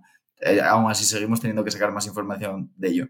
Pero es fascinante es tener ese dato diario, ¿no? Y los dos en combinación, que es Proactive Age, que es ese, ese dato ya definitivo, te da el nivel basal de tu edad biológica a través de ProAge, es decir, tú tienes un control a nivel mm, biológico porque proviene de una muestra de sangre de todas estas moléculas de las que hablábamos antes, pero en paralelo tienes ese seguimiento de, de biométrico del wearable que te da ese dato diario.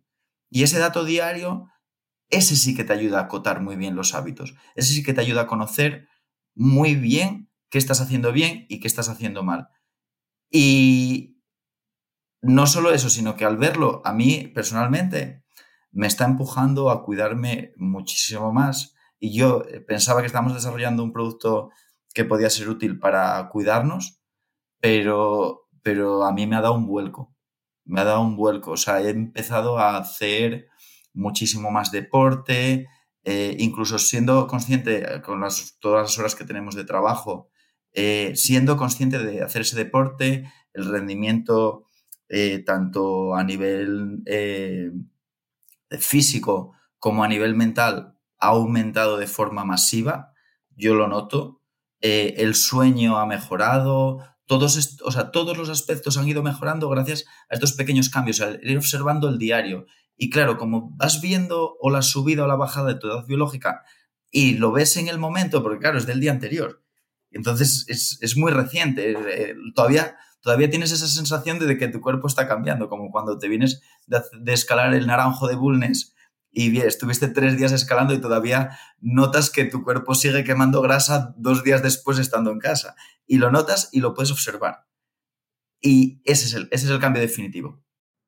¿Y qué, qué, medís con el, con el Active Pues, pues realmente eh, hemos creado un algoritmo bastante complejo que combina simplemente las variables, las variantes eh, de biométricas que recoge cualquier reloj inteligente, cualquier wearable.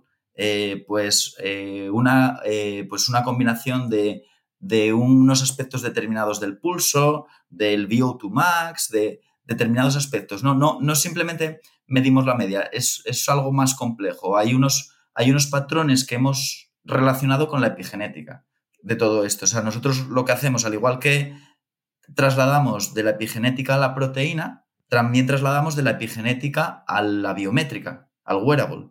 Y efectivamente es menos preciso, pero nos da esa información diaria. Y el tener la información de esta manera eh, es, es, clave. Y es que proviene de, lo que decías tú al principio, de, claro, pero es que medirte un test de estos cada año, pues es más anecdótico que otra cosa, ¿no?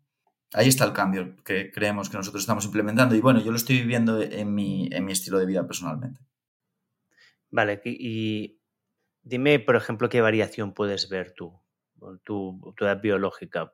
Puedes darme tu dato real o si quieres enmascararlo un poco, pero ¿qué, variación podrías llegar a ver? Mm, bueno, pues como lo estamos cuantificando con respecto a la epigenética, eh, yo este año eh, he variado, de hecho te lo miro, eh, en abril, porque llevo haciéndome este seguimiento desde enero, pues en, en abril varié casi un año.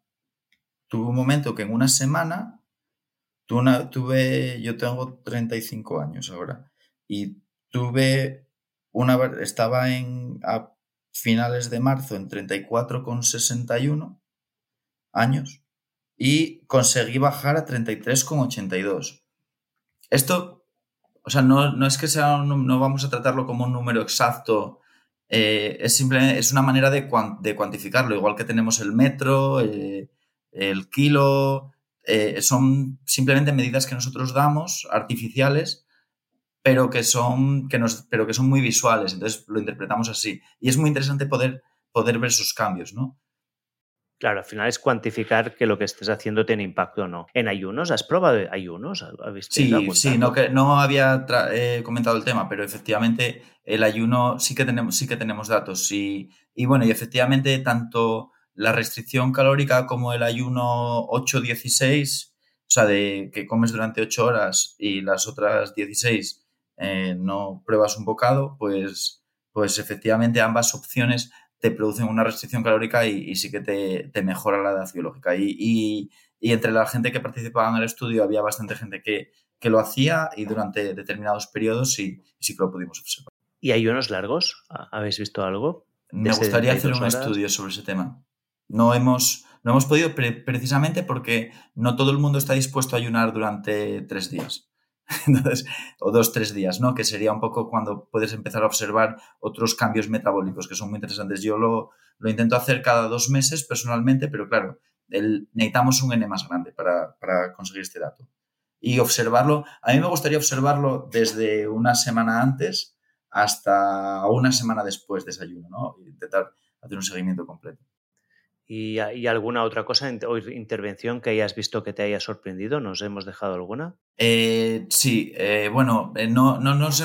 Yo creo que, por ejemplo, el eliminar hábitos nocivos de golpe mejora muchísimo la edad biológica. O sea, lo hemos visto en numerosas personas porque precisamente ahora, en estas últimas fechas, hemos hecho alguna intervención de este tipo y efectivamente eh, son, son muy obvias las, las caídas en la edad biológica. Caídas. Y estas serían eh, fumar, beber. Fumar, beber, eh, pues, sedentarismo, bueno, todo ese mal sueño. Y es que van todas atadas. Porque, porque al final, si fumas y bebes, vas a tener un peor sueño. Y si, y si tienes malas digestiones, también. Y, y, y, tampoco vas a tener ganas de hacer deporte porque vas a sentirte más cansado. Entonces va todo, eh, es una, es un dominó. Ya. Bueno, al final son, claro, es, o sea, es lo que ya sabemos, pero si tienes el número delante, ¿no? Una cosa es que teóricamente te digan, sí, sí, tienes que dejar de fumar o tienes que moverte más, pero claro, si tienes el número delante y ves que empiezas a moverte y tu edad biológica baja, que al final lo podemos llamar edad biológica o lo podríamos llamar otro nombre, ¿no? Marcador de salud, biomarcador de salud o algo así, ¿no? O, riesgo de riesgo de morirte de viejo de, con enfermedades chungas. Claro, riesgo sí, sí, porque, claro, en el futuro, si somos, si tenemos suficientes datos, podemos llegar incluso a, a modelarte o a ver el riesgo que tú tienes específico de cada enfermedad, porque todo esto debería ir combinado con un test epigenético, con un test genético y ser capaces de hacer toda esa ramificación ¿no? personal. Eso sería lo óptimo. Pero bueno, poco, a poco. Sí, esto es lo que encuentro más interesante. ¿eh? ¿no? yo que soy muy biohacker, tener este, este número que me dice, vale, esta intervención funciona. Hoy voy a probar zona 2. Va, zona 2, ¿qué tal? Muy bien. Voy a probar el entrenamiento de fuerza. A ver qué tal. Esto voy a probar las apneas. Esto de las apneas no, es nuevo para mí. ¿eh? Ahora me has abierto un nuevo mundo que, que, me tocará explorar. Qué guay. O todas estas intervenciones es como ir hackeando tu sistema y ir encontrando este estilo de vida que combine las acciones óptimas con también las que te gustan, evidentemente, ¿no? Y las que puedes entrar de forma agradable en tu vida. Yo creo que esto es muy importante lo que has dicho tú, ¿no? Que tú disfrutas haciendo lo que haces. Que si intentas hacer sin disfrutar, pues por más bueno que sea, bueno, puedes llegar a, romper este, o sea, a, base de fuerte voluntad te acostumbrarte, pero es difícil, es duro, ¿no? Pero si encuentras intervenciones que te gustan y que tienen un impacto, pues eh, vamos por el buen camino, ¿no? En, mi opinión, y esto ya es a título personal, creo que lo, esto que has dicho es lo más importante, ¿no? Que, y ya es a nivel filosófico, que debe ir unido el disfrute con el buen hábito. Y si, si desglosamos disfrutar de, del entrenamiento o, de la buena alimentación, pues, pues al final no, no, muy probablemente no vaya, no vaya a funcionar o no lo sepamos mantenerlo en el tiempo y lo suframos y nos haga menos felices y hay muchos aspectos ¿no? que, que influyen. Sí, aquí es donde hay el punto en que uno, sé que hay un, momento en que uno tiene que renunciar a cosas y es probable que a corto plazo haya sufrimiento, ¿no? Quien deja de fumar va a sufrir, pero bueno, si ve que ese número baja, a lo mejor ese subidón de, dopamina que le da ver que, su edad biológica está bajando, a lo mejor le compensa. Totalmente. Marcos, una, pregunta, no, no, sé si me dejó nada en relación a, a hábitos, el, bueno, a todo lo que hemos hablado de hábitos de, de, medición de la edad biológica. ¿Hay algún aspecto que nos hayamos dejado aquí? Porque si no quería pasar a... Yo creo que lo hemos, lo hemos cubierto bastante bien. Sí que el tema da para muchísimo más, pero bueno, yo creo que hemos cubierto bastantes hábitos. Eh, creo que hemos cubierto una serie de curiosidades que son, bueno, muy divertidas y que, bueno, quizás fue un poco fuera de, de la tónica general. Y yo creo que, y yo creo que hemos hablado también de los tipos de test. Entonces, lo hemos cubierto bastante bien, yo creo. Vale. Mi pregunta siguiente, y aquí es mi curiosidad personal, es tú que estás tan metido en el tema de la longevidad y que estás muy al tanto de qué se hace en el mundo de la, pues, del emprendimiento, ¿cuáles son las tendencias que ves? ¿Qué es, lo que es innovador hoy en día? Sí, pues bueno, eh, la base ahora mismo en envejecimiento es el ayuno intermitente. ¿eh?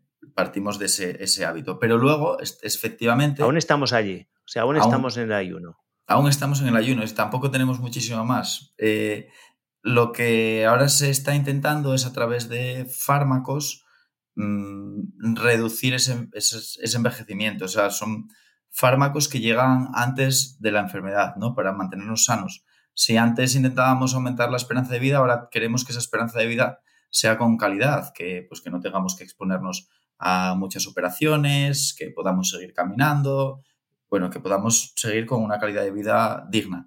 Y el que más me llama la atención, porque sí que hay fármacos que están trabajando en, eh, desde el punto de vista del principio activo, pues como funciona una aspirina, un ibuprofeno, hay otros fármacos que son muchísimo más complejos y que hay algunas empresas o startups eh, como Altos Labs, Shift en Cambridge, hay, hay eh, ciertos grupos que están trabajando en terapias con células madre. Digamos, yo no, yo no soy muy conocedor del tema, simplemente un poco lo que leo en, pues, en los propios artículos científicos que sacan, en sus páginas web, que trabajan con las propias células madre a nivel de, en cierta manera, resetearlas y están realmente buscando mm, que seamos inmortales. Es lo que buscan en el largo plazo. Yo no sé si van a conseguir llegar a algo tan extremo que me parece, bueno, eh, muy utópico, pero quizás alargar eh, nuestra esperanza de vida de, en números absolutos podría, podría llegar a producirse, que hay mucha gente que habla,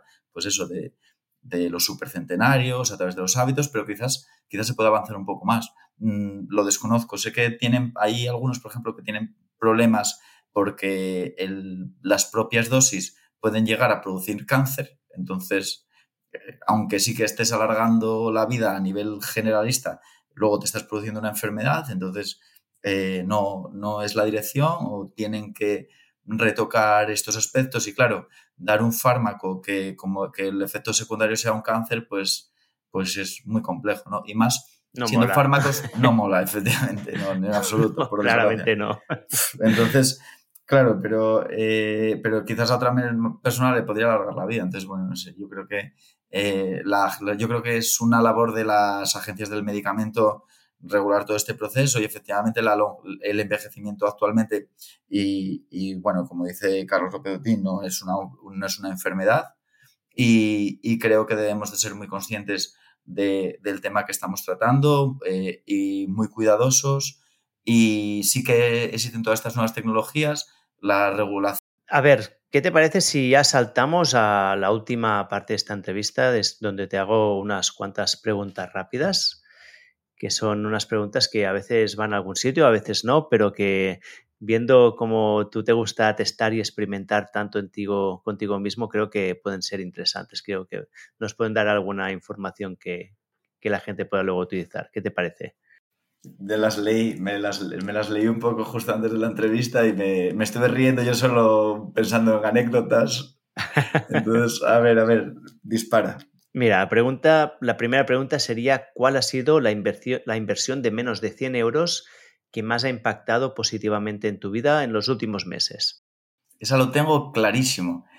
Hace mes y medio me gasté 37 euros y medio en 10 sesiones de entrenamiento funcional. Entonces tú vas ahí a un box tipo CrossFit eh, y trabajas con tu propio cuerpo, pero estás con un grupo de personas todos súper motivados, cada uno con su historia, y en 45 minutos y sudaste lo indecible, hiciste millones de burpees incontables, planchas, saltos a cajones y todo. Y, fue, bueno, un ejercicio buenísimo y que es muy sencillo de hacer porque estás con gente, ¿no? Que es muy distinto que, ir al gimnasio a tu aire, por ejemplo. Y me pareció súper divertido y creo que, me ha cambiado eh, mucho este último mes. Y de hecho, ha, sido uno de los, factores que ha afectado la, edad biológica. Entonces creo que, que ha retroalimentado un poco todo este proceso. Muy bien, o sea, entrenamiento funcional y en grupo además, ¿no? serían los dos elementos. Efectivamente, efectivamente. La comunidad, ¿no? Eh, eh, ¿Lo hacías, era más estilo fuerza o más estilo eh, intensidad, hit? Pues hay de todo. Hay, hay clases que son muy hit y, y las hay que son más fuerza, pero tiene una tendencia hacia hit.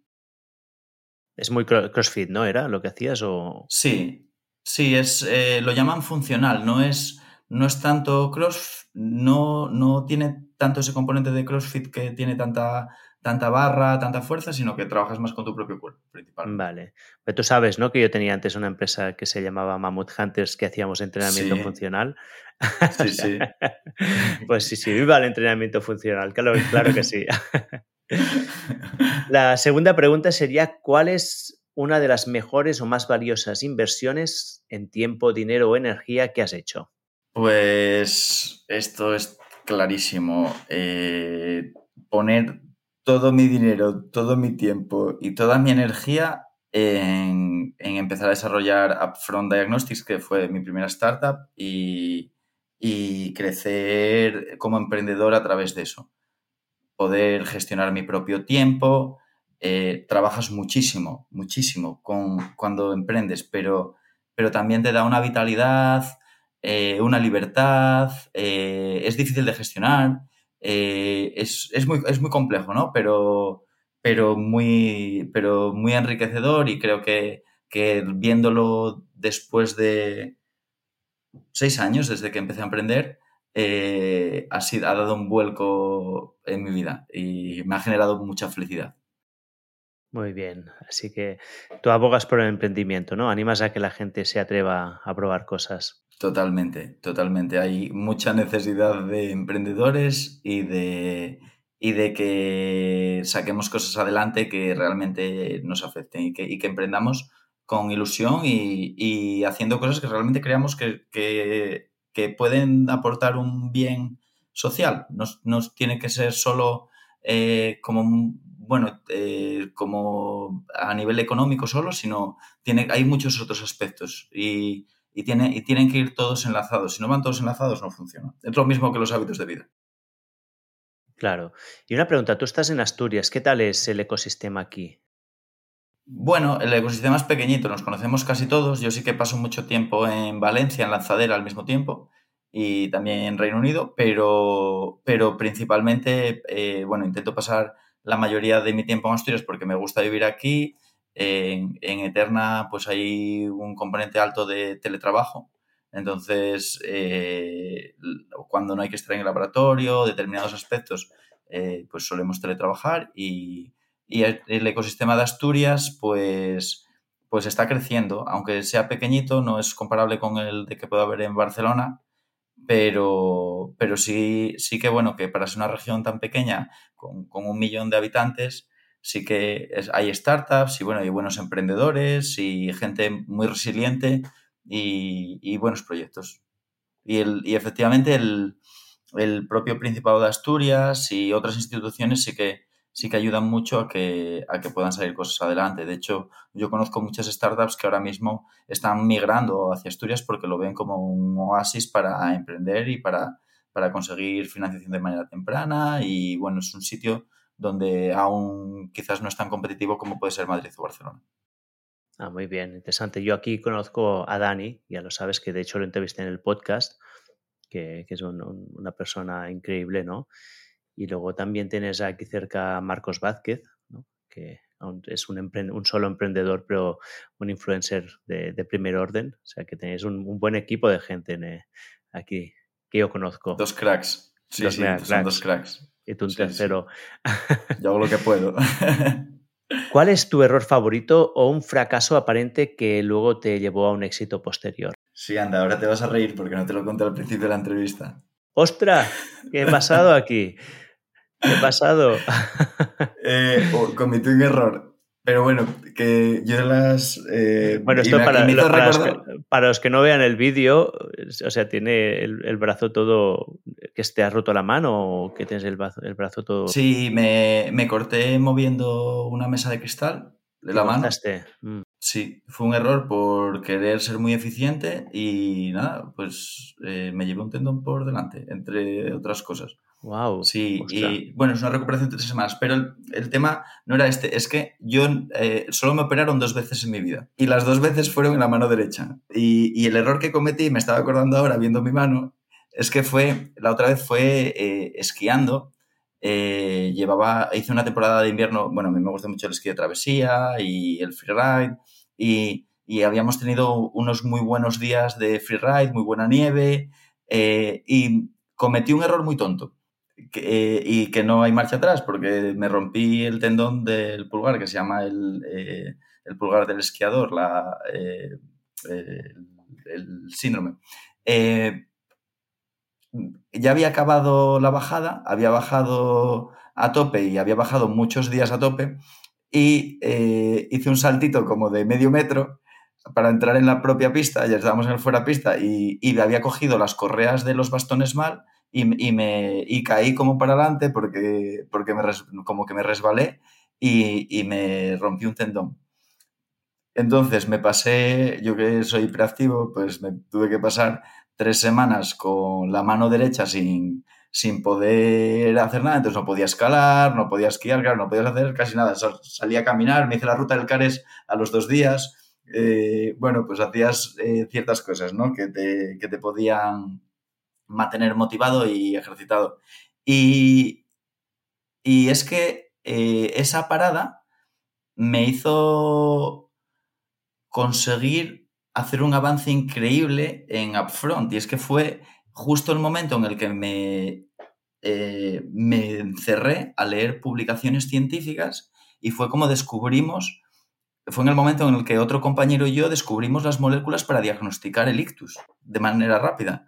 Entonces, ese error que cometí en la pista de relajarme y de romperme un dedo y de pasar por una cirugía de emergencia hizo que, descubriéramos un sistema para diagnosticar ictus.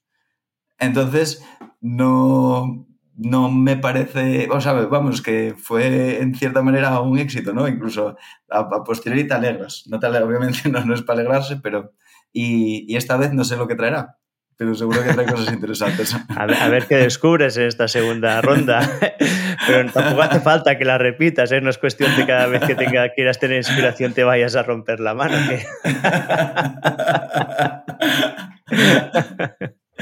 Pero está muy bien, ¿no? O sea, fue un fracaso tuyo que es un éxito para el mundo porque habéis aportado pues, un, test que puede salvar muchas vidas, ¿no? Con el de Efectivamente, efectivamente, ¿no? y todo es un aprendizaje y todo si te tomas las, eh, bueno, pues lo que te va sucediendo a lo largo de la vida, que cada uno nos pasan cosas distintas, de manera positiva, pues, pues puedes llegar, pues eh, siempre encuentras un hueco para, para mejorar, ¿no? Y ese aprendizaje es lo que, lo que te llevas. Muy bien. Una última pregunta es si crees que hay algún mito o una idea equivocada sobre el envejecimiento que te gustaría corregir. Hmm. A ver, hay, hay mucha controversia en muchísimos ámbitos. Para mí, uno de los ámbitos en los que hay más controversia es la nutrición. Y hay también muchos intereses en este campo de, bueno, de pues tanto de uno, o sea, que proceden de, diferentes industrias y, que debemos de ser muy conscientes. Y de hecho, hay algo que el otro día, eh, mira, no lo había pensado, no, eh, pero el otro día eh, vi un anuncio de Central Lechera Asturiana, que bueno, es un producto bastante conocido, y salía Ibai Llanos diciendo que había que tomar leche. Yo como científico y bueno, y también soy, también soy nutricionista, eh, o sea, tengo máster en, nutrición, entre otras cosas, eh, y he trabajado en este campo, he leído muchísimas publicaciones científicas, me he preocupado mucho por esto He estudiado la nutrición a nivel cardiovascular, es decir, la integración, el desarrollo de la aterosclerosis, muchísimos campos. No me atrevo a decir algo así. Y me da mucha pena que figuras públicas que deberían tener un poco más de conciencia porque que nos cuidemos implica que cada uno de nosotros estemos bien, implica que nuestro sistema tenga más o menos costes porque nuestro sistema sanitario cuesta mucho dinero, estén dando ideas preconcebidas por intereses propios. Y, me parece que hay que luchar contra, contra el desconocimiento, ¿no? Y hay que, por eso, por eso a mí me parece muy importante trabajar con el dato, eh, generar menos hipótesis, ser menos eh, proactivos o en cuanto a generar comportamientos tribales que mm, mover a la masa sí que puede ayudar mucho tanto o sea, a todos los niveles y creo que todos en conjunto eh, podemos sumar mucho pero tenemos, tenemos que ser muy cuidadosos y más cuando estamos hablando de salud que, que hay mucho trabajo detrás como para que salga diciendo a alguien que hay que hacer esto cuando no lo sabe, porque no lo sé ni yo. No lo saben, no, eh, puedes preguntarle a muchísima gente que esté en el campo y, puede que te den una opinión u otra, pero, pero es muy difícil aseverar que para cualquier persona tomar leche es bueno. Y no lo sé. No tengo respuesta. Entonces no sé por qué alguien que no sabe del campo puede tener. Bueno, porque le pagan, para decirlo claramente. Bueno, sí. Muy bien, me gusta muchísimo esta reflexión y creo que es importante, ¿no? Que tenemos que ser más precavidos. Yo me incluyo aquí, ¿eh? Como comunicador que habla de, estos temas, de cómo lo cuentas para que no suene como un absolutismo, ¿no? A mí me pasa, ¿eh? yo propongo mucho el ayuno, la dieta keto y luego me viene mucha gente y digo, escucha, no, funciona con todo el mundo, vigila, ¿no? Y no, esto no es la panacea, esto no te va a solucionar todos los problemas. Hay gente que le va muy bien, otros no. Pero bueno, sí que es importante hacer esta investigación, ir buscando qué estrategias para cada persona funcionan y creo que aquí vosotros estáis haciendo una magnífica tal labor de, personalizar, ¿no? Cuando podáis realmente integrar, pues con esta medición que hacéis de la biológica, todas las intervenciones que una persona haga y le, y le podáis decir esto sí, esto no, esto de, de esta manera, no esta otra, creo que esto tendrá muchísimo valor. Marcos, antes de cerrar, ¿crees que hay alguna pregunta que tendría que haberte hecho que no, que no te he preguntado? Bueno, a mí me gustaría comentar que efectivamente ProAge, eh, nuestro test de sangre aún no está en el mercado, pero nuestro objetivo es tenerlo listo para final de 2023 y hay una lista de espera para las 3.000 primeras unidades eh, que, en la que te puedes apuntar a través de nuestra página web, que es eternadx.com y eh, estamos trabajando durísimo para tener también Active Age listo lo antes posible y que bueno, que eso ha sido primicia hoy. Qué bien, qué bien que, me des esta primicia. Así que, bueno, siempre termine, termino preguntando dónde te pueden seguir. Entiendo que la principal es Eterna Diagnostics Age, ¿no? Efectivamente. Eh, en, eh, la página es Eterna DX o Eterna, Eterna DX. Eterna de Exactamente. y, de hecho acabamos de abrir Instagram y bueno, también eh, se nos puede seguir en LinkedIn. Y a través de la página web eh, se puede saber más sobre la empresa y conocer un poco más a quienes estamos detrás y el trabajo científico que se está haciendo. Y eh, los formularios están disponibles en la página web para cualquiera que quiera contactarnos, que le surja cualquier duda o investigadores que quieran pues ponerse un poco, eh, saber un poco más sobre lo que hacemos, estaríamos estamos encantados de, contestar. Supongo que me tienes, ¿no? En la lista de, estos primeros 3.000 a mí. Hombre, tú estás, claro, hombre, tú estás ya... Tengo unas ganas, ya te lo he dicho, me, encantaría poder estar en, los beta testers cuando, cuando sea. Tú me avisas y yo... Sí, lo que, lo que pasa es que aún es un poco... Eh, ActiveH es un poco rudimentario todavía, entonces no te lo quise pasar, pero bueno, tienes tu Fitbit listo, vamos. Muy bien, pues Marcos, muchísimas gracias por tu tiempo, ha sido un placer. Ha sido genial, Oriol, me lo ha pasado súper bien y bueno, yo creo que eres un gran comunicador y es un lujo compartir un rato contigo que, bueno, yo lo que más he compartido contigo han sido buenas conversaciones y esta es otra más de ellas. Y así termina otro episodio de Gente Interesante. Si te ha gustado, te animo a que lo compartas con la gente que amas.